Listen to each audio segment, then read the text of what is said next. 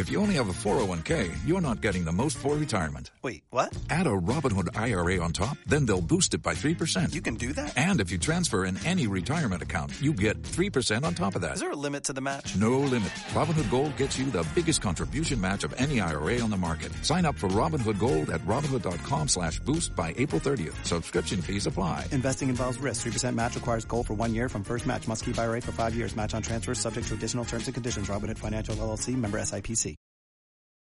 Conjuntamente eh, aquí a la derecha aquí para allá, el compañero Alfonso Ramírez Cuellar, dirigente nacional, dirigente del Banco Nacional, está el compañero Víctor Suárez Carreras, dirigente de la NEC, eh, que también nos acompaña, y un servidor, José Nato Céspedes, de la Coordinadora Nacional Guerra. Eh, vamos a, a tocar tres puntos en lo fundamental. Inicialmente el tema de la reforma energética en el campo, el tema después de la aprobación de la reforma de los medios de comunicación, donde pues, lo que se fortalece nuevamente son, es una política a favor de los monopolios a nivel nacional, de los grandes poderes fácticos en nuestro país. El segundo tema es la propuesta para el campo. El tercer tema, ¿qué hacer? Eh, vamos a pedirle inicialmente al compañero Víctor Suárez que aborde el primer tema, que tiene que ver con la reforma energética en el campo. Muchas gracias, buenos días. Eh, queremos expresar la posición de estas tres organizaciones respecto a la anunciada reforma del campo de- del presidente Enrique Peña Nieto y sobre todo en esta primera parte queremos expresar que la reforma del campo que propone el presidente Peña Nieto ya se ejecutó con la reforma energética aprobada en diciembre pasado. Efectivamente, el pasado 6 de enero, el presidente Enrique Peña Nieto anunció la realización de un diálogo con las organizaciones campesinas para una gran reforma del campo que permita impulsar su desarrollo y bienestar. Aseguró asimismo el presidente Peña Nieto que el campo mexicano debe ser una de las mayores fortalezas del país. El 5 de marzo del presente, en Manzanillo, Colima, el presidente Peña Nieto anunció la realización de una consulta nacional para acordar los términos de una reforma de gran calado, así le llamó, afirmando que su gobierno priorizará el desarrollo del campo y que no se iba a modificar el actual mandato constitucional respecto a los diferentes regímenes de propiedad de la tierra y que no se buscaba privatizar el ejido de la comunidad.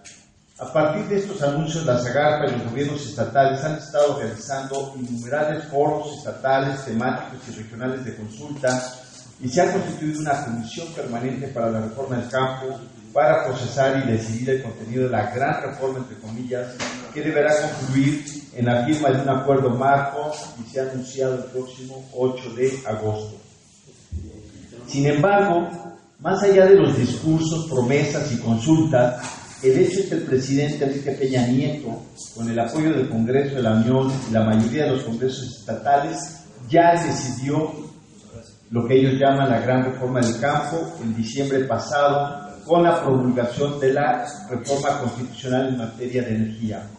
En efecto, en dicha reforma se establece que, además de entregar a compañías extranjeras la renta petrolera y el control del petróleo de la nación, las actividades de exploración y explotación de petróleo y gas, así como toda la industria de hidrocarburos, son actividades estratégicas y de interés social y orden público, y por tanto tienen prioridad y preferencia sobre cualquier otra actividad que se realice en el suelo y en el subsuelo. Para recordar, eh, reproducimos íntegramente el artículo octavo transitorio de dicha reforma constitucional.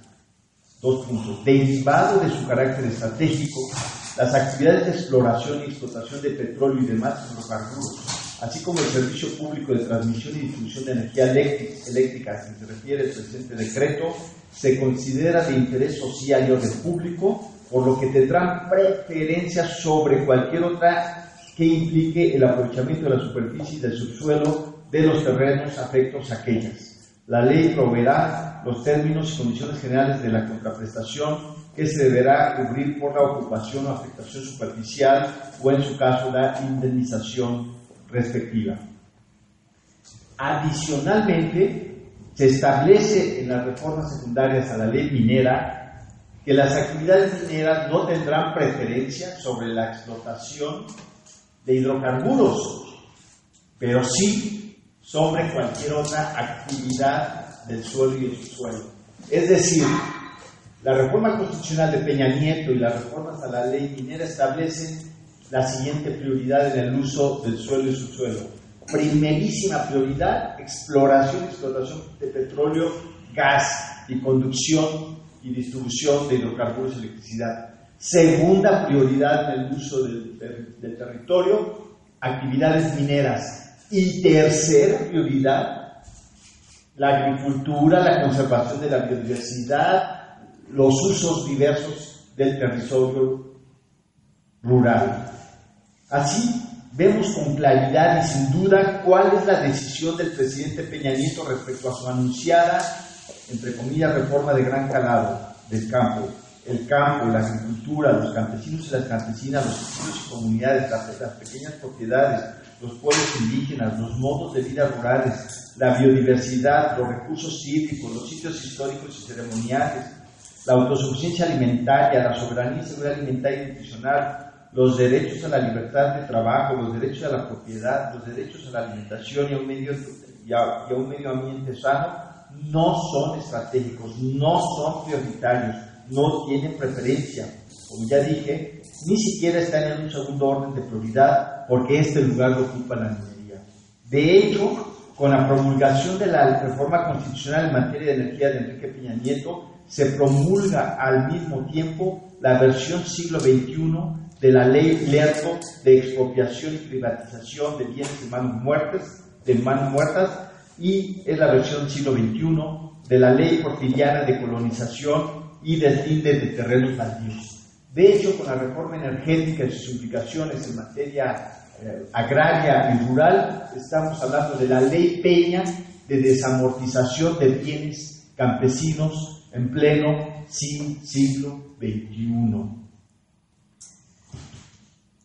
De esta forma, Enrique Peña Nieto pretende culminar las contrarreformas agrarias que emprendió Carlos Salinas de Gortari entre 1988 y 1994 con la modificación del artículo 27 constitucional, el Tratado de Libre Comercio de América del Norte y el desmantelamiento de las instituciones y el abandono del campo. Con la contrarreforma agraria vía la reforma energética, eh, Peña Nieto trata de acabar con la propiedad social de la tierra, promover la reconcentración de la tierra en pocas manos, intensificar la expulsión de la población rural, debilitar la resistencia frente al despojo de los recursos naturales de la nación y de los campesinos y pueblos indígenas, y profundizar la dependencia e inseguridad alimentaria y nutricional del país. Lo anterior para servir a la agenda de los neohacendados, las empresas energéticas y mineras, el capital corporativo transnacional y la estrategia de seguridad energética de los Estados Unidos. En base a estas reformas constitucionales en materia de energía, ahora se discuten las leyes secundarias en materia de hidrocarburos y minería a partir de esta semana, en las que se pretende reglamentar esta nueva agresión al campo y a los campesinos.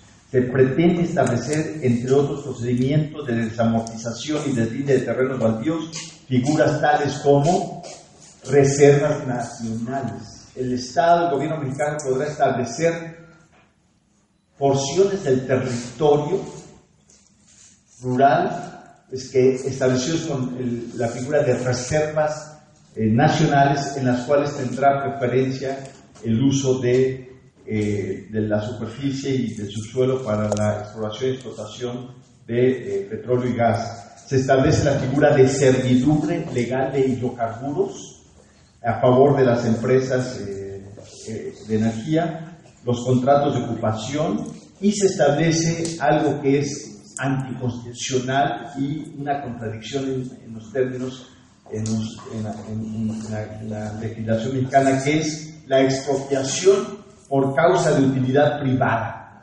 Expropiación de terrenos rústicos por causa de utilidad privada para beneficiar a las empresas de energía cuando no lleguen a un acuerdo de compensación entre esas empresas y los propietarios de los eh, terrenos, tanto empresas de hidrocarburos como empresas de eh, explotación mineral. Esta, esta, esta causa de expropiación por utilidad privada a favor de empresas extranjeras con una diversidad de modalidades que en realidad son concesiones le llaman en la ley de hidrocarburos asignaciones, contratos, autorizaciones y permisos de exploración y explotación de hidrocarburos. Adicionalmente a todo esto que representa en los hechos la entrega de todo el territorio rural a las, a las empresas energéticas y, mineras y en los hechos suprime la propiedad social de la tierra e incluso eh, violenta los derechos de la propiedad privada, no solamente la propiedad social. Adicionalmente a esto, se plantea en la contrarreforma energética de Enrique Peña Nieto la utilización de los métodos conocidos como fractura hidráulica, fracking, para la exploración y explotación de yacimientos de petróleo y gas de o yacimientos esquistos o petróleo y gas shale, sobre todo en los estados del norte, noreste y en la región de las Huastecas. Este hecho afectará tanto la disponibilidad de agua para uso agrícola, de por sí escasa en el norte y noreste del país, como la contaminación de los mantos freáticos para uso doméstico. Además, cuando dichos pozos de petróleo y gas shale se agoten, lo cual sucederá entre 3 y 7 años, dejarán los campos agropecuarios contaminados e inservibles. Todo esto afectando el derecho al trabajo libre de los campesinos, a sus modos de vida y cultura, a su derecho a la alimentación, a su derecho a un medio ambiente sano, así como afectando la de por sí debilitada y vulnerable producción y seguridad alimentaria del país. Si consideramos las prioridades en el uso del suelo y subsuelo para hidrocarburos y la minería, se trata de la afectación de decenas de millones de hectáreas que se sustraerán a la producción alimentaria, agravando la, la dependencia alimentaria del país y el desempleo, y profundizando el empobrecimiento de cientos de miles de campesinos y sus familias. Finalmente, en este primer punto, una consecuencia adicional a la contrarreforma energética de Peña Nieto y a la ley, de, a la ley Peña de desamortización de bienes campesinos, llamados por Peña Nieto y por Porfirio Díaz y por los reformistas juanistas en ese tiempo, bienes en manos muertas, tenemos adicionalmente a, mediano y largo plazo eh, que con la caída de la renta petrolera en manos del Estado, esto también traerá como consecuencia la caída o estancamiento del presupuesto federal para el campo mexicano. Esta, desde nuestro punto de vista, es la verdadera reforma del campo que anuncia Peña Nieto. Es decir, ya se tomaron las decisiones fundamentales que van a afectar el campo en los próximos 20, 30 años. Y lo que hoy estamos viendo son las, leyes secundarias a la ley de hidrocarburos y ley de, minera para instrumentar esta nueva etapa de despojo, de eliminación de la propiedad social de la tierra y de despojo de recursos naturales. Ya para terminar, la ley, la reforma del campo de Peña Nieto que se anuncia una vez tomada esta decisión es una reforma para simular, para engañar y para terminar la contrarreforma que inició eh, Salinas. Las cinco graves amenazas adicionales a las contenidas ya en la reforma energética de Peña de diciembre pasado son las siguientes. Uno, privatización acelerada del ejido y la comunidad bajo el pretexto de desburocratizar y simplificar los procedimientos establecidos en la ley agraria desde 1992 a raíz de la contrarreforma agraria salinista. Dos, profundizar el modelo fallido de libre comercio y de soberanía de las corporaciones profesionales. después de 20 años del, fracasado, del fracaso del Tratado de Comercio de América del Norte en agricultura, a través de las negociaciones secretas y la firma del Tratado Transpacífico, el TPP. 3. Continuidad y profundización del modelo agotado de la reducción verde a través de la autorización de siembra comercial de cultivos transgénicos y el reforzamiento de una agricultura de agroinsumos químicos de alta emisión de carbono y de baja resiliencia frente al cambio climático global. 4. Profundización y generalización del despojo y depredación de los recursos naturales, regiones y comunidades a través de concesiones, expropiaciones y o compraventa de tierras, territorios para el establecimiento de megaproyectos de muerte, mineros, hidráulicos, eólicos, gaseros, petroleros, turísticos, inmobiliarios y finalmente la profundización de la desigualdad y pobreza en el campo y la continuidad del fallido enfoque asistencialista de combate a la pobreza rural y de la utilización de los recursos públicos para fines políticos electorales y para el control del descontento social. A continuación, ¿cuáles son las alternativas que tenemos como CEPA, Barzón y ANEC frente a esta contrarreforma agraria de Enrique Peña? Alfonso también tiene razón.